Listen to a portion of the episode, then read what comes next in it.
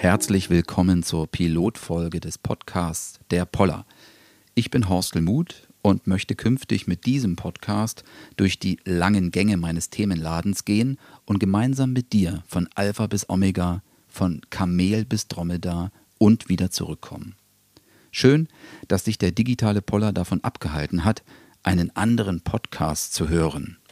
Die Auswahl ist ja riesig und man darf sich ruhig die Frage stellen, braucht es einen weiteren Podcast?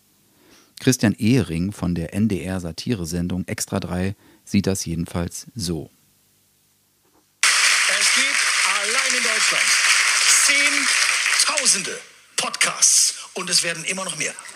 Täglich kommen Podcasts dazu. Warum? Wie muss ich mir das vorstellen? Da wachen Menschen morgens auf und sagen sich, es gibt Unmengen an Podcasts, aber noch keinen von mir. Hm, da habe ich wohl eine Marktlücke entdeckt. Ich frage mal meinen Kumpel, ob er Lust hat mitzumachen. Wir haben uns bestimmt viel zu erzählen.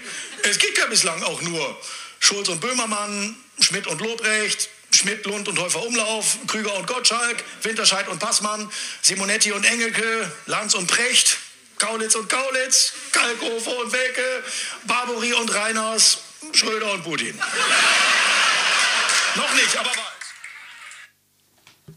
Ja, bei 10.000 Podcasts und täglich neu hinzukommenden Sendungen muss man sich tatsächlich selbstkritisch die Frage stellen, wer das alles hören soll und wen das überhaupt interessiert.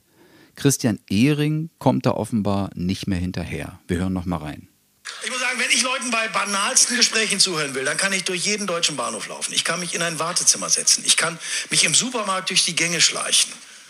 Und ich bin sicher, dass da gerade irgendwo jemand sitzt und das hört und sagt, das ist ja mal eine geile Idee, lass uns daraus einen Podcast machen.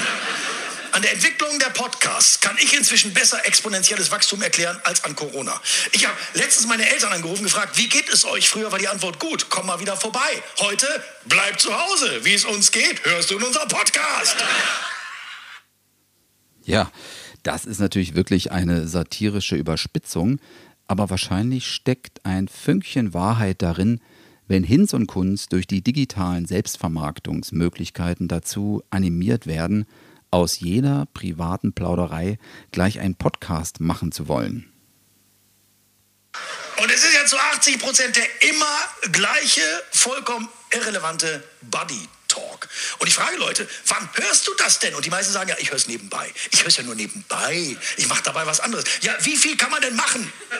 Wobei man auch was nebenbei machen kann. Wie viel Wäsche kann man zusammenlegen? Wie viel Spülmaschinen ausräumen? Wie viele Bäder putzen und so viele Podcasts hören? Ja, Christian Ehring verweist hier also nochmal eindrucksvoll auf das weit verbreitete Podcast-Phänomen, dass zwei Menschen äh, an ihren Mikrofonen oft dem Irrglauben anhängen, ihre Gespräche könnten irgendwie den Zuhörern neue Erkenntnisse bringen.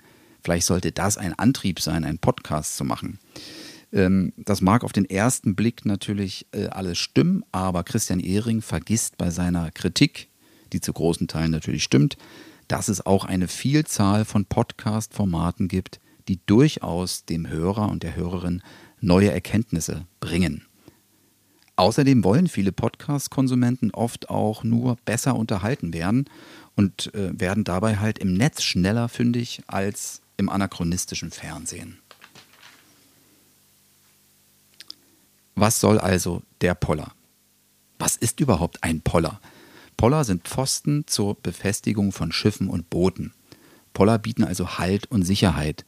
Auch ihre Brüder und Schwestern mitten in der Stadt, die Straßenpoller oder die sogenannten Verkehrsabweiser, sollen für mehr Sicherheit im öffentlichen Raum sorgen. Manche sprechen von Straßenmobilar oder von Mikroarchitektur. Poller können einzeln die Zufahrt zu einer Straße beschränken oder in Reihe aufgestellt ganze Straßenabschnitte möblieren und so wildes Parken verhindern helfen oder gar als hydraulisch versenkbare Variante sensible Plätze und Gebäude absichern. Doch nun will ich nochmal zu meiner Eingangsfrage zurückkehren. Was bezweckt ein digitaler Poller in Form eines Podcasts überhaupt? Der Datenverkehr wird ja durch ihn nicht begrenzt, sondern eher noch verdichtet. Was hat er dann überhaupt noch mit den stählernen oder aus Aluminium gefertigten Verkehrsabweisern gemein, außer die abstrakte Begrifflichkeit? Aber es ist ja auch nur ein Podcast-Name. Und vielleicht hat dich genau dieser Podcast-Poller erfolgreich davon abgehalten, aufs offene Meer der Informationen zu treiben und entspannt zu verweilen. Denn der Poller leitet dich dezent durch das Chaos der digitalen Parallelwelt und zeigt dir Abkürzungen zurück in die analoge Welt. Früher flüchteten die Menschen vor der Realität ins Netz.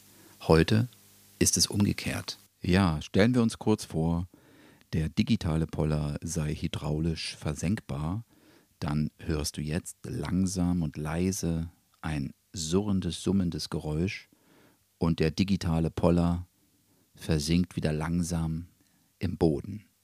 Das war's mit der ersten Folge der Poller. Ich hoffe, du findest schnell wieder Anschluss an die analoge Welt und wir hören uns demnächst wieder. Tschüss.